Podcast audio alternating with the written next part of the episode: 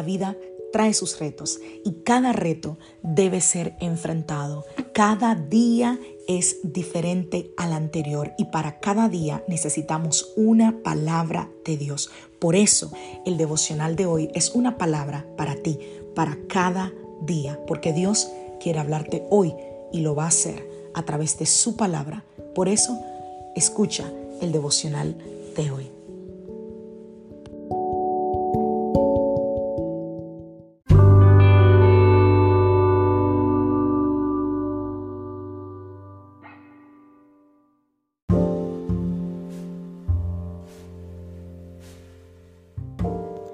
Devocional del día de hoy. Una enseñanza desafiante. Vamos a la palabra del Señor. Mateo capítulo 5, verso 44. Esto es Jesús hablando. Pero yo digo, ama a tus enemigos. Ora por los que te persiguen. Hmm. ¿Sabías que según una estadística reciente, el 68% de las personas tienden a reaccionar de manera negativa cuando son tratadas injustamente. Y esa cifra revela una realidad preocupante.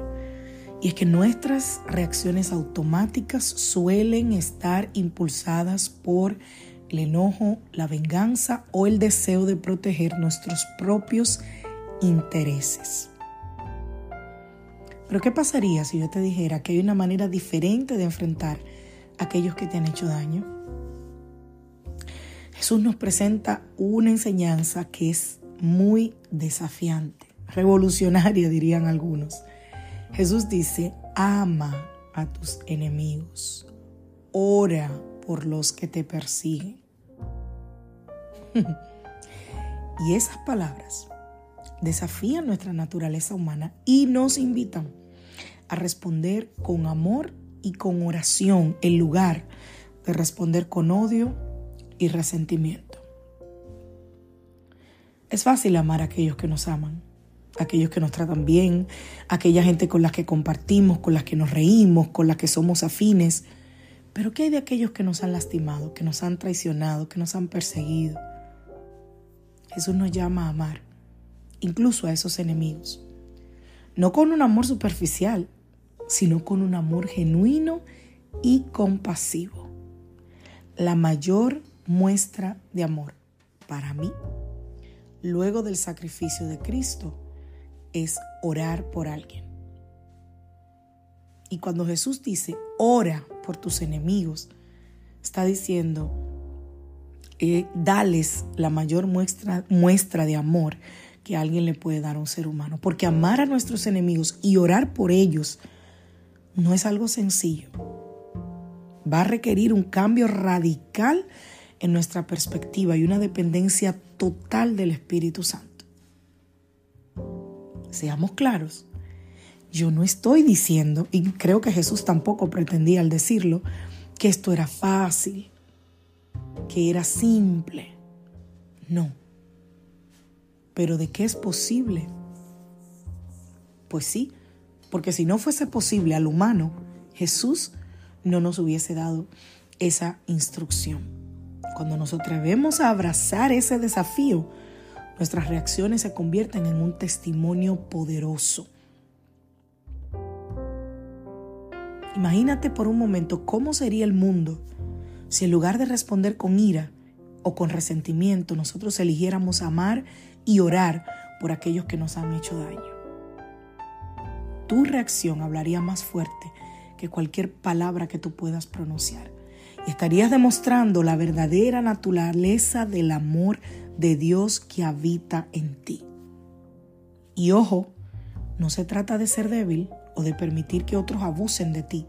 Siempre aclaro esto porque siempre, siempre el enemigo eh, eh, utiliza este tipo de mensajes para reforzar en aquellos quienes son víctimas de abuso el que, oh, te están hablando a ti. Tienes que amar, tienes que dejar que el otro haga lo que sea. No, no, no, no. Amar a tus enemigos y orar por ellos es un acto de fuerza y de valentía, no un acto de victimización. Amar a tus enemigos es un recordatorio de que tu identidad no está determinada por las acciones de otros, sino por la gracia transformadora de Jesús en tu vida. Tú puedes amar a tus enemigos sin necesariamente quedarte en el lugar de humillación y permitir que ellos hagan de tu cabeza un nido. Así que hoy te invito a reflexionar sobre tus reacciones ante aquellos que te han lastimado? ¿Estás tú dispuesto a desafiar tu naturaleza humana y a responder con amor y con oración? Recuerda que las reacciones hablan más que las palabras. Recuerda que tu respuesta será el testimonio vivo del poder redentor de Jesús y el reflejo de su amor hacia aquellos que te rodean, porque las reacciones hablan más que las palabras, insisto. Elige amar y orar por tus enemigos. Permíteles ver el amor de Dios a través de tus acciones y rompe el ciclo de odio y de resentimiento.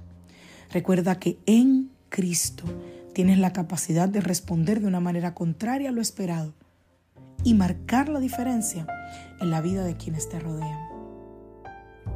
Orar, orar por ellos Amar a tus enemigos no será una tarea fácil. No lo será. Vas a ir construyéndolo día a día. Pero si tú te dispones y le pides ayuda al Espíritu Santo, estoy segura de que Él te va a ayudar. Me ha pasado al empezar a orar por alguien que me ha lastimado. No siento ganas, no tengo deseos. Honestamente no quiero orar por esa persona, pero sé que tengo que hacerlo. Y me he dado cuenta que haciendo esto es como rompo esa barrera de dolor en mi corazón. Es como rompo esa barrera de resentimiento, de ira. Haz la prueba y verás que así es. Que Dios te bendiga. Que Dios te guarde. Soy la pastora Lizelot Rijo de la iglesia Casa de Su Presencia y deseo que tengas un feliz día. Recuerda que todos los devocionales están disponibles en Spotify y en Anchor FM. Y si te bendijo el devocional, por favor, compártelo.